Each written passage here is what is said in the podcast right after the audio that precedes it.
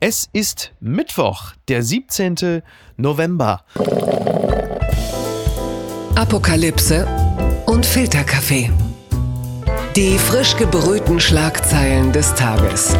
Mit Mickey Beisenherz. Einen wunderschönen Mittwochmorgen und herzlich willkommen zu Apokalypse und Filterkaffee, das News Omelette. Und auch heute blicken wir ein bisschen auf die Schlagzeilen und Meldungen des Tages, was sich was ist wichtig, was ist von Gesprächswert, worüber lohnt es sich zu reden und ich freue mich sehr, dass sie wieder da ist, um mit mir zu reden. Sie ist Schriftstellerin, Kolumnistin und Host des hervorragenden Podcasts Freiheit Deluxe. Freiheit ein Begriff, über den es sich dieser Tage besonders zu reden lohnt mit ihr und das sowieso immer gerne. Guten Morgen, Jagoda Marinic. Guten Morgen, Mickey Beisenherz. Zuerst einmal vorweg, Sophie Marceau wird heute 55 Jahre alt. Ich weiß, du bist auch frankophil, so wie ich. Trotzdem die ewige, äh, also sie ist ja, glaube ich, die berühmteste 17-Jährige äh, seit, äh, also neben Boris Becker. Für immer 17. Ja. Und jetzt das. Ja, ja, ist doch egal. Die ist mit 55 auch 17. Also du kriegst doch so eine Fantasie nicht weg. Ich habe sie immer vor mir mit diesem Pony, diesen braunen Haaren, ja. diesen geilen Jacken und irgendwie war ja. sie so, hatte sie auch so komische Jeans an, wie man selber damals. Sie hat irgendwie so erlöst von den coolen Briten. Die Franzosen waren immer so ein bisschen romantischer, verträumter, uncooler. Ja, das, ja, ja, ja, absolut. Und äh, sie sieht ja äh, fantastisch aus. Insofern äh, kann man sie, sie auch heute noch in die eigenen, äh, was hast du gesagt, Fantasien oder was einschließen? Ja, die bleibt ja immer auch sie, wie sie war mit 17. Also tolle Person, tolle Schauspielerin. Absolut. Und schöner Mensch. Ein schöner Mensch und äh, trotzdem sechs Jahre älter als Helge Braun von der CDU. Ne? Wollte ich an dieser Stelle auch mal kurz angemerkt haben. Nur so, wenn, naja, ich gut, möchte jetzt keine Altersdiskriminierung betreiben. Also ja, von absolut. Helge Braun, der ja. ja. Ja, ja, Der, hat, der hat seine ganz eigenen Probleme. Da kommen wir gleich noch drauf zu sprechen. Stattdessen äh, kommen wir mal hierzu. Die Schlagzeile des Tages. Corona-Kontrollen. Innensenator Grote ruft Bürger auf, 2G-Verstöße zu melden. Das berichtet der Spiegel. Hamburg weitet im Kampf gegen Corona das 2G-Modell aus. Damit die neuen Regeln eingehalten werden, setzt Innensenator Andi Grote auf Kontrollen von Ordnungshütern und auf Hinweise aus der Bevölkerung. Das ist für Andi Grote insofern natürlich auch nicht ganz unwichtig, weil die letzten Hinweise aus der Bevölkerung äh, zielten in erster Linie eigentlich immer äh, auf seinen Unterleib. Wir erinnern uns, ne? Also Andi, du bist so eins, naja, wie auch immer. Und jetzt halt eben das und ich äh, melde das vor allen Dingen deshalb, weil dieses Modell ja exemplarisch sein könnte für das, was uns äh, in Zukunft in allen Bundesländern Deutschlands blühen könnte. Also 2G in Kneipen, Kinos, Sporthallen, aber halt eben auch der Aufruf für Bürger, Verstöße doch bitte zu melden. Freust du dich auf diese Form der Zukunft, Jagoda?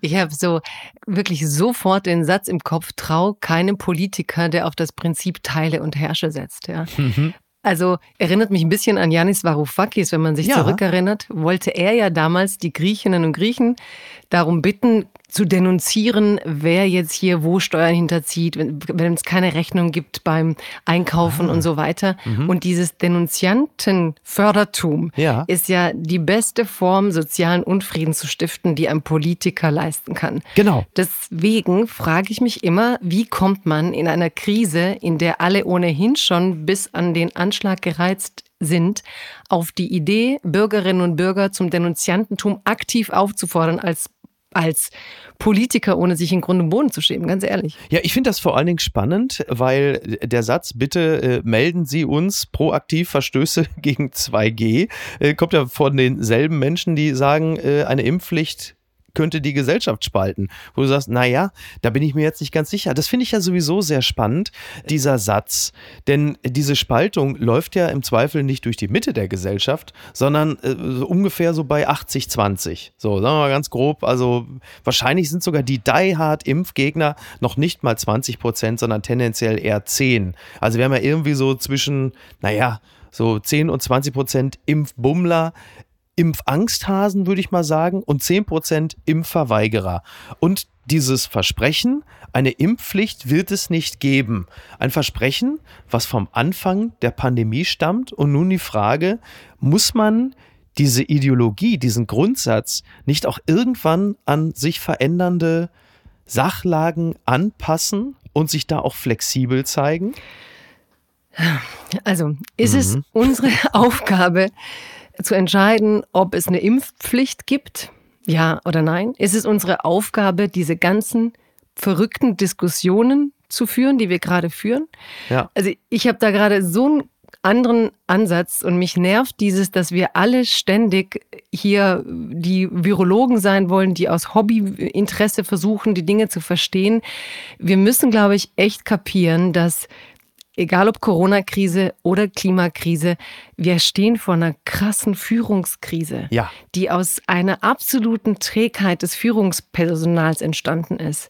Und wir haben uns in eine Lage manövriert. Und deswegen finde ich auch diesen Aufruf wahnsinnig, den er macht. So, denunziert euch bitte gegenseitig, ihr helft uns damit. Mhm. Ja. Oder das nächste Thema, Impfpflicht, ja oder nein. Ja. Es sind doch am Ende alles, Sie sprechen alle von Spaltung, aber es sind alles Teile- und Herrsche-Debatten. Mhm. Worüber wir nicht reden, ist eine Bundesregierung, die verschlafen hat, die Prognosen des RKIs ernst zu nehmen, die verschlafen hat. Söder sagt, die hat es gar nicht gegeben. Ja. Dass auch die Forschenden auch äh, völlig überrascht waren.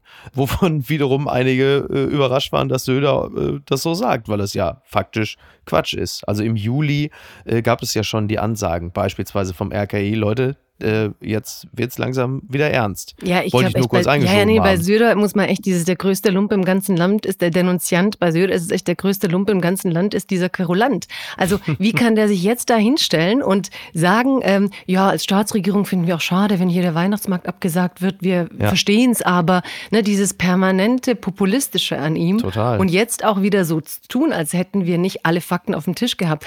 Aber was ich wirklich wirklich krass finde im Moment und darüber sollten wir reden, ist, warum wir permanent auf, mit dem Finger auf uns gegenseitig zeigen. Mhm. Da ist eine Bundesregierung, die sich eine epidemische Notlage herbeige, also herbeigenehmigt Ja, ja. hat. Das heißt, als Politologin werde ich schon nervös bei der Aussetzung parlamentarischer Prozesse.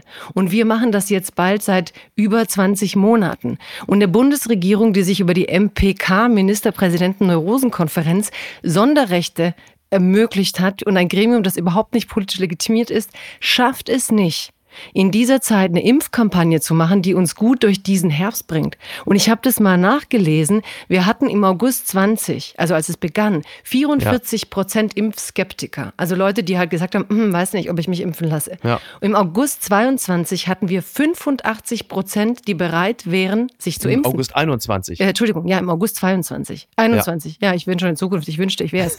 ich hätte den ganzen Scheiß hinter mir. Aber wir müssen uns mal klar machen, die Zahl der Menschen, die sich impfen wollte, hat sich verdoppelt auf 85 Prozent. Und du hast eine Bundesregierung in epidemiologischer Notlage. Das heißt, sie kann schneller agieren, als sie eigentlich vorher äh, hätte je regieren können und schafft es nicht, die Menschen zu mobilisieren. In Großbritannien haben sie angefangen, im September zu boostern. Die sind im Moment bei 25 Prozent. Wir sind bei 4,6 Prozent beim Boostern. Ja, und das, das sind diese berühmten Impfdurchbrüche. Genau. Und dass, dass wir es nicht geschafft haben, auf 85 zu kommen, ist nicht das Problem der Impfgegner, die jetzt alle in einem ominösen Topf sind, sondern ist eigentlich ein Problem von der Bundesregierung, das keine Maßnahmen definiert hat, keine messbaren Ziele definiert hat und eben nicht für dieses Regierungsnichthandeln verantwortlich gemacht wird im Moment, weil wir uns alle gegeneinander und aufeinander stürzen. Und es ist keine witzige Situation, weil es ist echt ein sozialer Unfrieden. Und dieses 2G denunziert euch gegenseitig, ist unmöglich. Wenn du dir guckst in Spanien, hast du äh, barrierefreien Alltag. Ja, ja. Die haben sich so hochgeimpft und haben sich im Juni von der epidemiologischen Notlage verabschiedet. Aber da gab es auch eine bessere Kommunikation. Da gab es Ja. SMS an die einzelnen Bürger mit einem äh, Termin, wann Impfung ist, mit Informationen. Es gibt diese Kampagnen ja gar nicht. Es gibt in Deutschland höchstens irgendwelche Tweets. Äh, ich bin äh, Dingenskirchen, Bummens und ich bin geimpft und lasst euch alle impfen und das war's. Das ist, das ist derzeit die Impfkampagne. Die geht dann von irgendwelchen Schauspielern aus Ja, oder so. Aber das, was irgendwie wirkt. Also ich habe jetzt irgendwo gesehen, so einen Schaukasten in Neukölln, Mhm. da siehst du zum Beispiel Emre Can, also den deutschen Nationalspieler mit türkischem Migrationshintergrund. Also der wirbt für die Impfung und das Ganze steht auch noch auf Türkisch da beispielsweise. Mhm. Ist doch schon mal wesentlich effizienter als irgendwelche Tweets. Aber warum gibt es solche Kampagnen auch nicht irgendwelche Busse, irgendwelche Plakate? Sie haben es auch geschafft, ihre ganzen scheiß Wahlplakate überall aufzuhängen. Überklebt die Dinger doch und macht doch flächendeckend eine Impfkampagne. All das passiert ja gerade gar nicht. Wir sind immer nur reaktiv und nie antizipierend. Und jetzt sind wir beim vierten Mal, bei der vierten Welle, stehen wieder alle da. Nur diesmal gibt es noch nicht mal einen, also man sagt ja sonst, der Fisch fängt am Kopf an zu stinken. Richtig. Aber dieser Fisch hat auch nicht mal einen Kopf.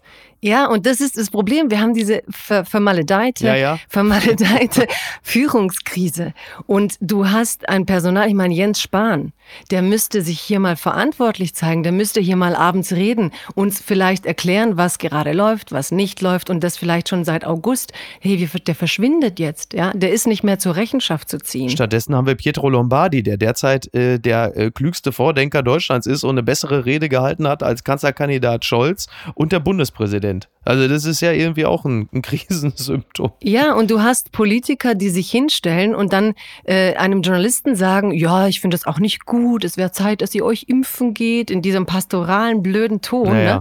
Statt irgendwie, dass die Journalisten diese Politiker fragen, was genau haben sie dafür getan, dass wir dieses Potenzial von 85 Prozent Impfwilligen nicht erreicht haben man hat hier so ein Narrativ aufgebaut und ich bin da echt genervt davon. Die deutschsprachige Seele ist äh, zu äh, nicht modern, um sich impfen zu lassen. Ich, mhm. Das kann man mit Zahlen nicht bestätigen. Das sind schöne Narrative für Germanisten. Ich bin selber Germanistin, aber ich bin auch Politologin ja. und ich liebe vergleichende Regierungslehre. Und dann vergleiche ich eben mal Spanien mit Deutschland, wo es gut läuft. Und Spanien hat bei 60 Prozent Impfquote die pandemische Notlage ausgesetzt, aber halt vertrauensvoll kommuniziert. Mhm. Die Verfassung Verfassungsgerichte haben sich eingemischt, haben den ersten Lockdown für zu hart erklärt. Da war der Rechtsstaat plötzlich wieder da. Da war plötzlich eine andere Dimension in dieser ganzen Debatte. Wir schießen uns gerade alle gegeneinander ein.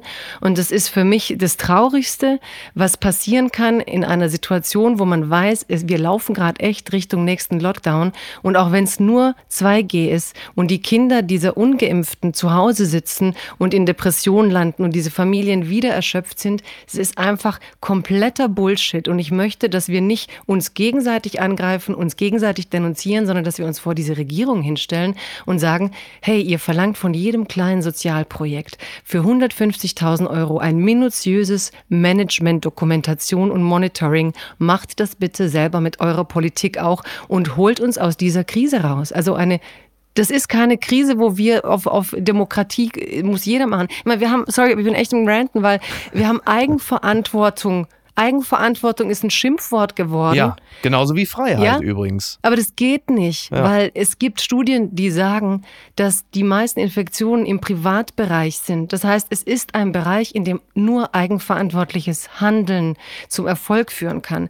Aber um Eigenverantwortung gut zu leben, brauchst du wieder eine Kampagne, die Menschen beibringt, wie gehst du um, wenn jemand in deiner Familie infiziert ist. Muss man vielleicht ab einem kleinen Wohnraum äh, angesteckte Familienmitglieder isolieren, wie in anderen Ländern, die dann in Hotel müssen oder raus, um die anderen nicht anzustecken. Ohne Eigenverantwortung zu den Maßnahmen hinzu kommen wir hier nicht raus. Aber wir verlangen nichts mehr von der Regierung, sondern wir gehen wirklich gerade mit Holzhammern aufeinander los. Und es wäre für mich wirklich die größte Lektion der Pandemie, wenn sich die Bevölkerung wieder zusammentut und sagt, äh, Klimakrise, Regierungskrise, macht mal eure Arbeit bitte, die repräsentative Demokratie leidet. Blattgold. Schneller als erwartet. Ampelparteien wollen Koalitionsvertrag kommende Woche präsentieren, das schreibt die FAZ. Die Verhandlungen über die Bildung der künftigen Bundesregierung nähern sich der Zielgeraden. Die Generalsekretäre von SPD, Grünen und FDP zeigen sich optimistisch. Das Ergebnis könnte bald vorliegen. Ja, selbst Michael Kellner, der Geschäftsführer der Grünen, sagt, ich bin mit vielen der erreichten Zwischenstände zufrieden. Es ist noch manches dickes Brett zu bohren. Das ist ja ein bisschen überraschend, äh, dass man sich jetzt doch so einig ist, auch äh, eingedenk der jüngsten Infos zur partiellen Impfpflicht, die dann plötzlich dann doch wieder zurückgezogen wurde. Und natürlich die Frage, äh, Jagoda, ist Olaf Scholz eigentlich noch dabei? Länger nichts von ihm gehört. Olaf wer? ja. Hm. Ich weiß es nicht. Hollow also, Man. Ja. Hollow Man. Ja, wir hatten ja dieses tolle Foto von allen und ich meine, es ist wirklich faszinierend, dass wir nichts hören, oder? Ja, ja. Also ja, ich, ich, ich, finde, nix. ich finde das ja, und, und ich will diesem, diesem ganzen Ampelpart jetzt nicht so ein, weil da passiert ja derzeit gerade auch nicht so wahnsinnig viel, aber dann irgendwann doch, vielleicht dann doch sehr schnell. Bei Scholz war es halt einfach nur so, das ist mir aufgefallen bei seiner ersten Rede im Bundestag als gefühlter Kanzler, dass halt einfach er sich da so durchgescholzt hat. Und das, was während des Wahlkampfes noch sehr hilfreich war, also dieses Ungefähre, das Unpräzise, das Scholzige, das finde ich jetzt in dem Moment, wo klare Führung gefragt ist, völlig fehl am Platz. Und ich, ich sage ja, wir brauchen eigentlich ein bisschen mehr Buster und Booster. Und ich will jetzt nicht mich nach äh, Gerhard Schröder sehen, aber dieses klare, was er damals hatte, das fehlt mir manchmal dann doch so ein bisschen. Das Ja. Korrupte wiederum jetzt nicht so sehr. Ja, ich glaube, du idealisierst den äh, Sö- Söder, sag ich jetzt schon so. Den, den, den Schröder, den, den idealisierst du irgendwie immer. Ich weiß gar Das nicht, stimmt. wo hat er denn so, Ja, so, weiß, so klar das ist die geredet? Vergangenheit. Das ist der erste Kanzler, den ich gewählt Ja, habe. der erste, der einen Ne? guten und er Anzug hat sich anhatte. damals Und er hat sich damals gegen den Irakkrieg ausgesprochen. Ich glaube, das ist bei mir so extrem hängen geblieben. Ja, das stimmt. Mit Ne? Fischer aber, glaube ich, auch mehr als, Ja, ja. als Kopf Ja, der hinter der. dran gehängt. Genau. Der Ja, hat sich wer hat sich hinter wen gehängt?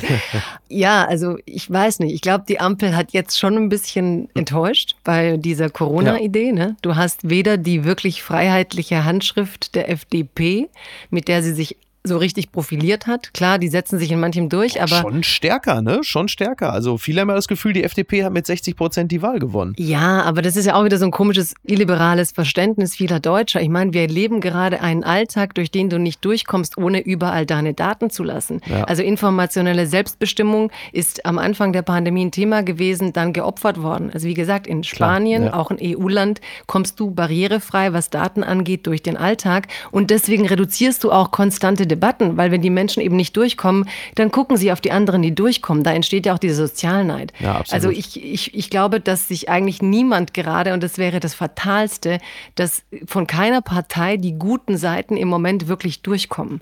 Und ich hoffe, dass sie das, wenn Kellner sagt, die müssen noch dicke Bretter bohren, Mhm. um mal in der Wiederholungsrhetorik der Politik zu bleiben, ähm, dann hoffe ich sehr, dass sie das wirklich schaffen. Also dass sie sich Holz, richtige Holzstämme holen, nicht nur Bretter. Ja. Und da versuchen von den Parteien die besten Ingredienzen reinzusetzen und nicht wirklich nur ähm, sozusagen das notwendigste Übel von jedem. Und danach sieht es so bei der ersten hier Corona Fühlt sich ein bisschen so ja, an, ja. Das wäre halt wirklich schade, weil dann ist diese ganze Chance, die schon in diesen in dieser Koalition eigentlich drinsteckt, irgendwo hinterhin. Währenddessen äh, bekommt jetzt Angela Merkel ein Büro mit neun Mitarbeitern als Altkanzlerin. Äh, Finde ich auch nicht so schlecht. Ich frage mich, wofür braucht die einen neuen Mitarbeiter? Oder muss sie das alte Zukunftsteam von Armin Laschet auftragen? Oder sie reist demnächst so wie Mariah Carey mit neun Assistentinnen. So, weißt du, was machen die dann? TikTok-Videos drehen, die Insta-Videos bearbeiten. Ne? Wer schreibt ihre Kolumne in der Barbara? Die eine Assistentin plant die Auftritte bei Mars Singer. Dann noch zwei Fitness-Trainer, Stylistin. Das wird richtig geil, oder? Ja, ich finde es so geil. Also ich war eigentlich, das ich merke merke ich immer, da, da Treppen, merk, das sage ich euch gleich. Ja, das sage ich dir auch gleich. Weil immer mein Sexismus, ja, weil ich muss sagen, ich war bei den Männern immer sauer, dass die dann, und jetzt Mhm. Ja. sagst du ja, die haben sogar weniger gehabt als Merkel. Exakt. Und bei Merkel finde ich es aber ganz cool. Also da ist, bin Typisch ich meinem Frau. eigenen Ja, gut, Sexismus typisch auf den. Leim gegangen. Ja, typisch Frau, ich muss sagen. Ähm, Ja. Ich beklatsche sie dafür, weil man merkt halt auch, wie sie konstant weitermacht mit ihrem Konzept, Mhm. der ich lass mich gern unterschätzen, weil es ging ja viral, dieses eine Video, wo sie dann gesagt hat, ähm, wie war das so, ja, mal gucken, koche ich mir einen Tee, Ach so, ja. ja, ne? Und dann Ja. mal gucken, was ich so Lust habe. Dann werde ich mal ausschlafen, lesen, was der Ein Mensch so macht. Nickerchen machen. Ein ne? Dann schlafe ich Nickerchen vielleicht machen. einfach ein. Ja, ja, total. Märkisches Nickerchen braucht neun äh, Mitarbeiterinnen Ja. und ein Büro. Das gefällt mir irgendwie. Und ich stelle mir vor, dass sie den Menschen in diesem Land vielleicht mehr von sich zumuten wird, sogar als sie es getan hat als Kanzlerin, weil sie sich so komisch in dieser zurücknehmenden Art ähm, als Machtinstrument installiert hat. Also ich finde es spannend, dass sie es macht und weil sie doch in manchem, vor allem in humanitären Fragen, wichtige Positionen vertritt, glaube ich, diese Strategie, zumal sie es, glaube ich, dem Verteidigungsministerium abgeluchst hat. Ne? Also da sind zwei Die hat ja jedem alles stillgelegte abgeluchst, Stellen aus dem ne? Verteidigungsministerium. Ja. Und wenn die bei Merkel sind, dann können sich einige, glaube ich, warm anziehen. Unterm Radar. Eskalation an Belarus-Grenze.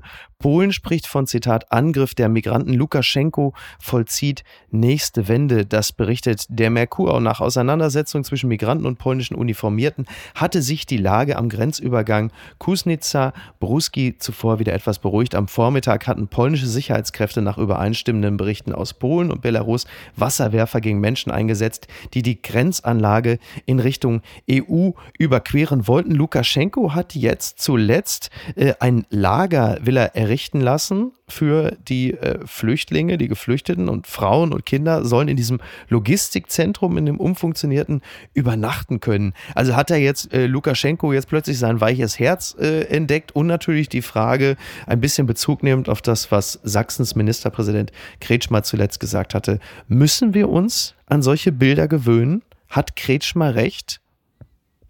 Mal ganz offen gefragt. Wie will man sich denn an solche Bilder gewöhnen? Also ja. frage ich mal einfach zurück, wie will er das denn machen?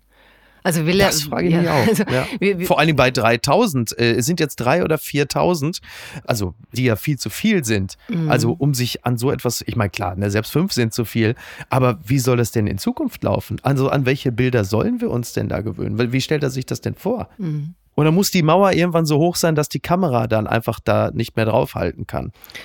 Ich weiß es echt nicht, Miki. Es ist, äh, das ist so die nächste Krise, die ich überhaupt nicht verstehe und wo Europa wirklich äh, grundlegend wieder in dieser geopolitischen Machtkonstellation aus meiner Sicht versagt, wirklich mhm. versagt. Der Friedensnobelpreisträger Europa. Ja, der Friedensnobelpreisträger, der jetzt irgendwie äh, sich der Rhetorik hingibt, dass Migranten, was schon wieder ein Euphemismus ist, das sind nicht Migranten, das sind Menschen auf der Flucht. Ja dastehen. Man schützt die Grenzen mit Zäunen, mit Militär.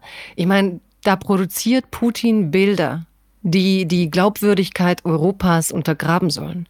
Mit Putin. diesen Bildern, ja, also Putin und Lukaschenko. Mhm. Sie ja. produzieren Bilder und ich kenne ja diese Rhetoriken, wie die sich dann weiterentwickeln, auch im ehemaligen Jugoslawien, in Serbien und so weiter. Ne? Alle, ja, die genau, Anti-EU-Politik machen, die bekommen jetzt Bildmaterial, um den ganzen Werte Kanon, den Europa so heilig vor sich herträgt, der ja ohnehin ausgehöhlt ist, ohne Ende. Ja. Aber die Bilder, die die produzieren, und da reichen 300 Flüchtlinge. Mhm. Und deswegen ist es so peinlich, dass Europa es nicht schafft, diese geopolitische Strategie von Putin und Lukaschenko zu durchschauen und zu sagen, ja, die kommen rein, die Bilder kriegt ihr von uns nicht, so wie Merkel das gemacht hat vor 2015. Ja. Und eben sagt, wir müssen uns jetzt hier hinsetzen und das Problem wieder lösen, denn man verdrängt ja wieder wegen Corona die ganze Politik.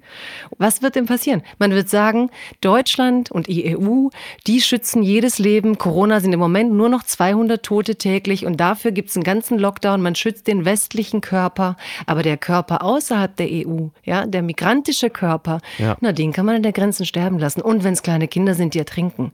Ja. Und das sind die Bilder, die die brauchen, um die EU in ihrer Glaubwürdigkeit weiter auszuhöhlen und die EU nach außen und nach innen. Nach außen ne? also und das, nach innen. Genau. Natürlich, wir verlieren ja. natürlich auch den Glauben an uns selbst. Exakt. Ja? Und wir was, scheitern ja bei jeder einzelnen Frage. Richtig. Es gibt ja keine einzige Frage, nee. egal ob Migration, Pandemiebekämpfung, äh, der Umgang mit halt eben Lukaschenko, aber auch mit den Rechten, mit den europäischen Rechten, Stichwort Polen, auch Abtreibung zum Beispiel. Richtig. Wir, wir sprechen ja keine gemeinsame Sprache. Wir haben ja auch genau das. Wir haben ja keine Wertebasis. Du hast den Antisemiten Orban Orban, du hast die klerikale Rechte in Polen und dann hast du noch die ganzen weichen Faktoren irgendwo zwischen Norden, Süden, Osten und Westen. Ja. So. Und die sollen sich jetzt gemeinsam auf ein Thema verständigen.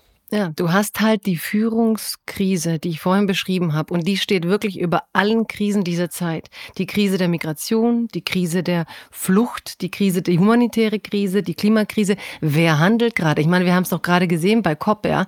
Da, was ist denn fertig? Was ist denn passiert in Glasgow? Dann hast du Gutierrez, der twittert, liebe Jugendliche, bleibt weiter wütend, ich stehe hinter euch. Hello? Ja?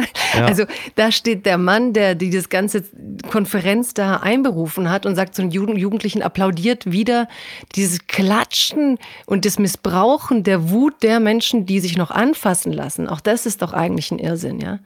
Das hat mich überrascht. Bittere Realität Check, das schreibt Elf Freunde. Bevor in einem Jahr die WM beginnt, hat Amnesty International noch einmal die Lage der Arbeitsmigranten in Katar unter die Lupe genommen mit ernüchternden Ergebnissen. Ja, es äh, gibt jetzt eine Studie und ähm, die besagt, äh, dass das Thema Mindestlöhne, Strafen für ausbleibende Lohnfortzahlungen, vereinfachte Arbeitgeberwechsel, erleichterte Ausreisen, dass also sich im Grunde genommen äh, nichts wirklich verbessert hat. Amnesty International sagt, dass die Vor Fortschritte 2021 stagnierten und alte missbräuchliche Praktiken sogar wieder aufgetaucht seien. Also die äh, Arbeitnehmer und Arbeitnehmerinnen werden unter Druck gesetzt, Todesfälle werden nicht untersucht und äh, klar, Zugänge zu Gewerkschaften und Justiz seien blockiert. Tja.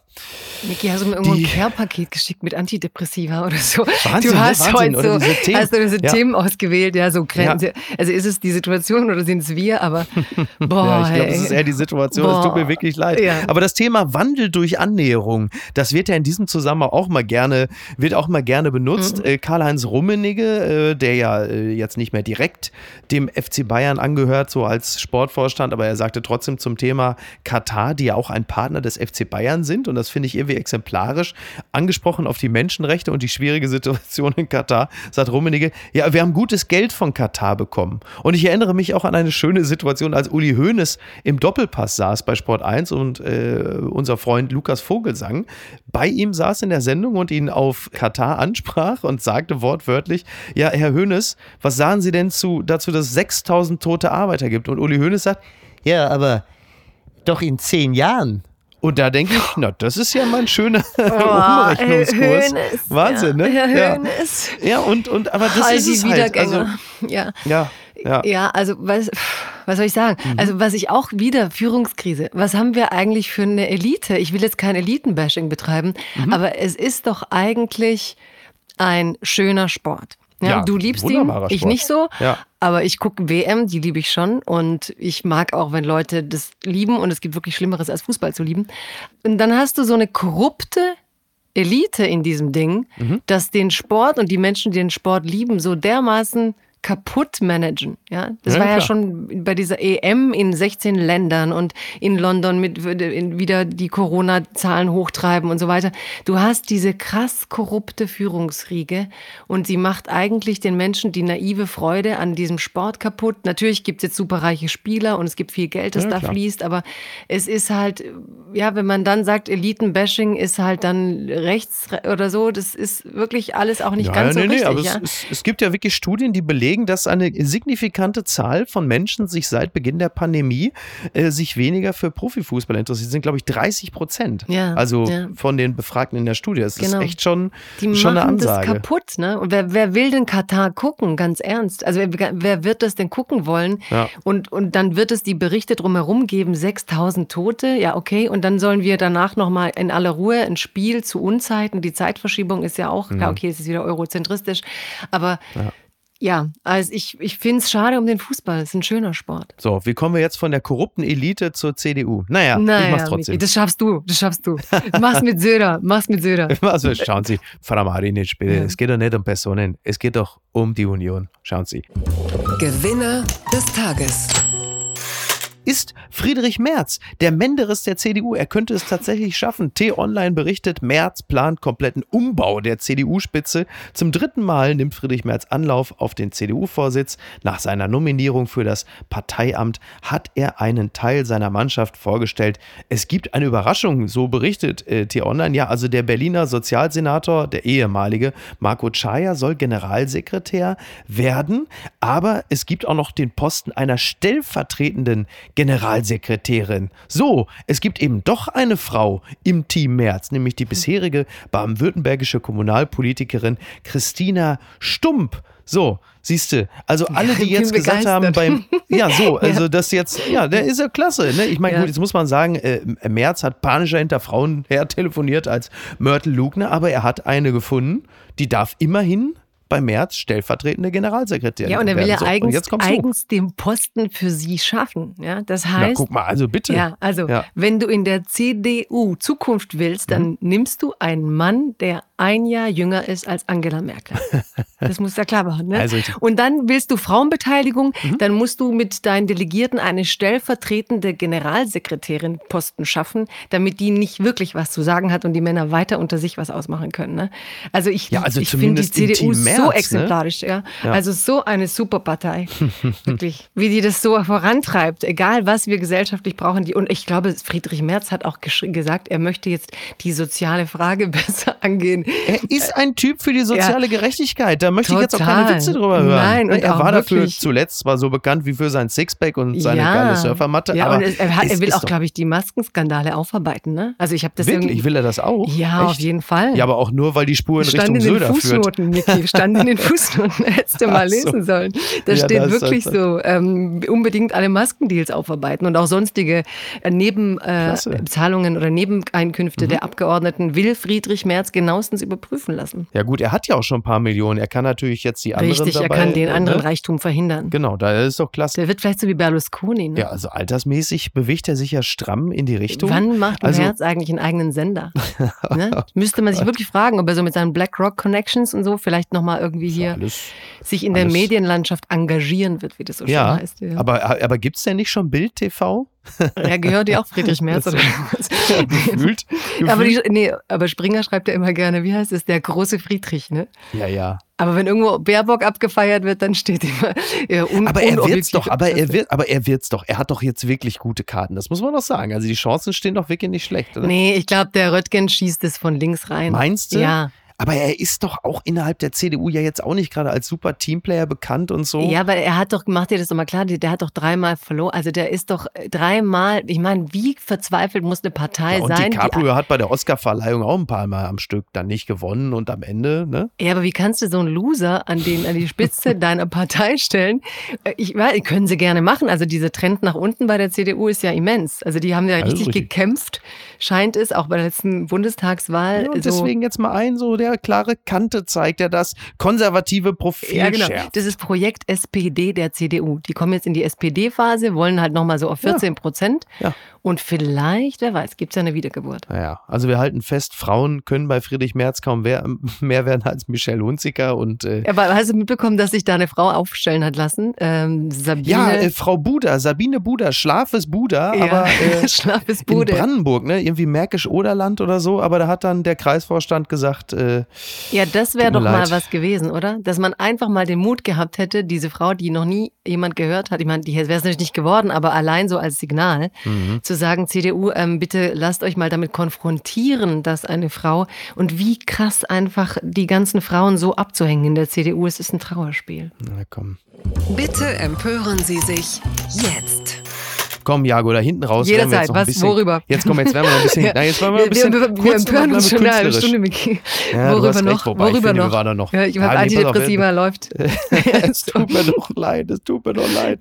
Gieriger Hausbesitzer lässt Wand mit Banksy-Werk herausreißen, um sie gewinnbringend zu verkaufen. Das meldet der Stern. Im englischen Lowestoft hatten sich die rund 73.000 Einwohner über ein Banksy-Werk in der Innenstadt gefreut, bis der Besitzer des Gebäudes an dessen Wand es gemalt war, es entfernen ließ. Es war wohl ein Elektrogeschäft und äh, Banksy war vorher ja auf so einer Art Spraycation, äh, British Great British Spraycation. Er war also unterwegs und sprühte überall irgendwie seine Banksys hin und halt eben auch an dieses Elektrogeschäft. Und da sah man ein Kind in typischer Strandmontur mit einer Schaufel, wie es eine Sandburg baut, aber am anderen Ende der Schaufel befindet sich ein Brecheisen.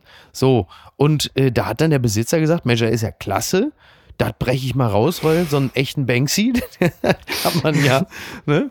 Also, also ich, ja. geil. Also eigentlich wundere ich mich, dass vorher keiner drauf kam. Ne? Ja, stimmt, du hast recht. Also aber es ist immerhin was seine Wand. Ja, immerhin also ich soll mich Wand. aber empören, ja? hast du gesagt. Mhm. Also, also ich muss erstmal mich entschuldigen, weil ich sage immer Bansky. Ich habe da so eine Art Zahlendreher, also einen Buchstabendreher. Ach, bei dir ist es eher so, ist so ein bisschen polnisch bei dir, Bansky. ne? Bansky. Irgendwie sage ich ja, immer Bansky. Oder Bansky. ich glaube, vielleicht ist der gut. Pole und bei mir kommen so Vibes an. Bansky. Bansky. Bansky Bansky hat äh, die Wand, ja, also eigentlich doch genial. Also sorry, und das Loch, Ja. ich glaube in Mannheim in der Kunsthalle gab es sogar mal eine Frau, die hat auch ein Loch Mhm. als Kunstwerk da ähm, in die Wand gebohrt. Ja. Und dann war der Wahnsinn, als die alte Kunsthalle abgerissen worden ist, wollte sie eine Entschädigungszahlung, weil ja ihr Loch dadurch verschwand. Ja, also Gott, oh Gott. Löcher in der Kunstszene sind eigentlich ein fast eigenes Genre. Ja. Insofern finde ich das äh, tatsächlich eher sehr witzig. Und ich finde es aber auch irgendwie geil, also ich kann mich gar nicht empören, weil ich finde es irgendwie total toll, Ja. dass die Leute diese Kunst, die er da schafft, Mhm. tatsächlich als das begreifen, was er ihnen da schenken will. Ne?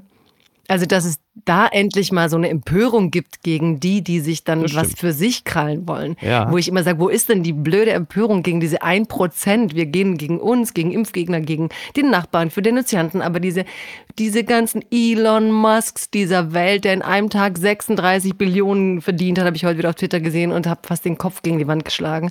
Ja, da lassen wir es passieren. Und immerhin schreien sie jetzt mal, wenn es ein Loch gibt. Norbert Röttgen malt dem nächsten Banksy in das Büro von Friedrich Merz, dass der das rauskloppt und dann ist eine tragende Wand und plötzlich erwischt sie Ich ihn. sag Auf dir, die Art und Weise. Ne? Die. Gier, die Gier. Röttgen ist am Ja, Kommen. okay, komm. Ja, ich sag's dir, hey, der wird uns alle überraschen, weil eigentlich kann man doch keinen sonst, ich meine, der hat sich irgendwie auch mal zwischendrin disqualifiziert, aber nie so wie Merz. Und ich glaube, der wird wiederkommen. Und wenn er Bansky verkauft, Achso, der Bansky. Bansky Ich komme heute nicht mehr über den.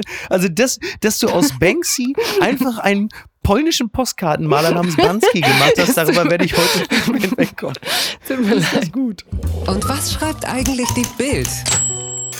Post von Wagner.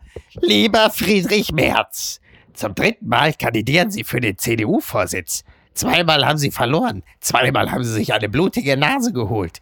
Sie können sich auch jetzt wieder eine blutige Nase holen und wieder verlieren. Sie wissen es. Und trotzdem stellen Sie sich wie ein Boxer nach einem K.O. Das imponiert mir. Sie stehen auf, erdulden die Niederlage, Sie halten den Schmerz aus. Der Schmerz fand vor langer Zeit statt, als Angela Merkel Ihnen den Fraktionsvorsitz wegnahm. Das war kein Schmerz wie Zahnweh, Magen, Knie, das war ein Schmerz im Innersten. Es gibt Schmerzen, die man nicht vergisst. Friedrich Merz ist ein Mann, der wieder auf die Füße kommen will. Er hat die dritte Chance. Herzlichst, Ihr Franz Josef Wagner. Es klingt wirklich so ein bisschen, als sei äh, Friedrich Merz der Axel Schulz der CDU. Aber bitte. Ne? Ja, ja, ja, voll. Aber weißt du was, Miki, das, was du jetzt gemacht hast, das kann ja jeder. Wir wollen ja lernen, Mhm. auch andere Männer zu feiern. Jetzt versuch doch mal diesen Wagner, also stehgreifmäßig, Ja. schicke ich auf die Bühne Ja. und du machst das Gleiche für Röttgen. Ach so. Ja.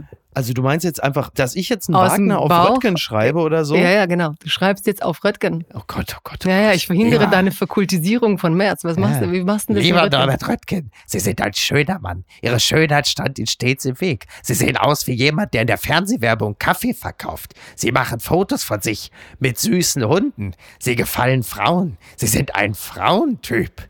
Das gab es in der CDU lange nicht. Die CDU und Frauen, das passt so gut. Sowas halt irgendwie, ne? Ja, no, Irgendwie, aber es war gar nicht Ein schlecht. Du kannst Mann. weitermachen. Es, es läuft. Ja, nee, nee, es klingt, komm. als hätten wir es abgesprochen. Du hast viel zu gut. Ja, das- also ich wollte, dass du äh, tiefer fällst. Stattdessen auf die Füße gelandet. Meine Damen und Herren, wenn Sie mir beim tiefen Fallen zugucken wollen, dann gehen Sie heute noch auf Twitter und schauen Sie mir dabei zu, wie ich mich genau um Kopf und Kragen schreibe. Ansonsten Ja, du kannst ja den Nachtrag machen Röttgen. Du kannst auf Instagram Ja, ein genau. extra Special. Den Rest, genau, den Rest schreibe ich dann bei, bei Instagram oder so. Ja, gut, ich danke dir ganz herzlich. Das war's. ja, nee, aber das war's wieder. überhaupt nicht. Du musst Gossip noch Nee? bringen. Gossip. Ach, ey, nix, heute gibt's nichts Gossip mehr. ohne Gala geht gar nichts. pass auf, dann sag mir hinten raus, was ist mit Charlene los? Wo ist sie? Ja, Ne? aber da sind die Charlene Monaco. ist ja nicht beim Monaco Nationalfeiertag interessiert in kein Monaco Mensch mehr. dabei. Vicky, wir hatten bei dir Redaktion gemacht heute. Also Ja. diese Charlene diese, und dieser Albert, Ja. die waren schon damals extrem langweilig. Ne? Die sieht ja irgendwie aus Ja, wie eine verkorkste stimmt. Tennisspielerin. Oder war das jetzt auch sexistisch? Ich weiß es nicht. Aber Aber auf sie ist eine Fall. verkorkste Schwimmerin. Ja, aber auf jeden Fall, ja. meine ganze Interesse an dieser, mein Interesse an dieser Familie war ja vorbei mit Stefanie von Monaco, oder? So, Also, wer hat sich nach Stefanie noch wirklich für Monaco interessiert? Du hast recht. Und ich glaube noch manchmal, wenn dieser August oder wie der hieß, der die andere schöne Schwester geheiratet hat. Stimmt, Leuten auf die stimmt. Fresse gehauen hat in der Gala, Ja. kam dann immer so Prinz oder Karl oder August oder keine Ahnung, wie die alle heißen, Mhm.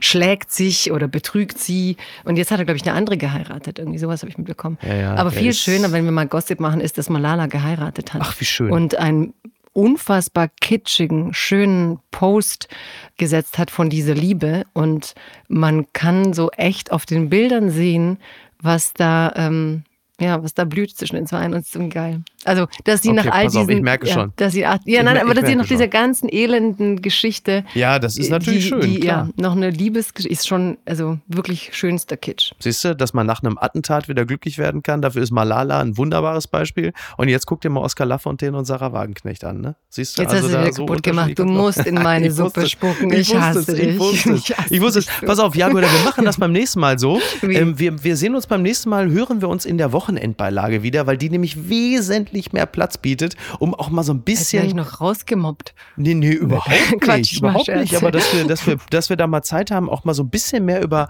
Popkultur und Feuilletonistisches zu sprechen Ja. und nicht andauernd scheiß Corona und äh, die verdammte CDU und halt eben Nein, auch noch, aber CDU, äh, die darfst du ne? mir nicht wegnehmen. Also ich meine wirklich, Okay. es gibt nichts Die lasse ich Schöneres. dir dann auch drin. Es gibt nichts Schöneres, als über Friedrich Merz zu lästern. den künftigen CDU-Parteivorsitzenden. Nein, den, der verlieren wird gegen Norbert Röttgen.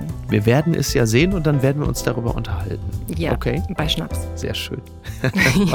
Ciao. Dankeschön. Danke Ciao. dir. Ciao, ciao. Apokalypse und Filtercafé ist eine Studio Bummens Produktion mit freundlicher Unterstützung der Florida Entertainment. Redaktion Niki Hassania. Produktion Laura Pohl. Ton und Schnitt Niki Franking. Neue Episoden gibt es jede Woche montags, mittwochs und freitags, überall, wo es Podcasts gibt.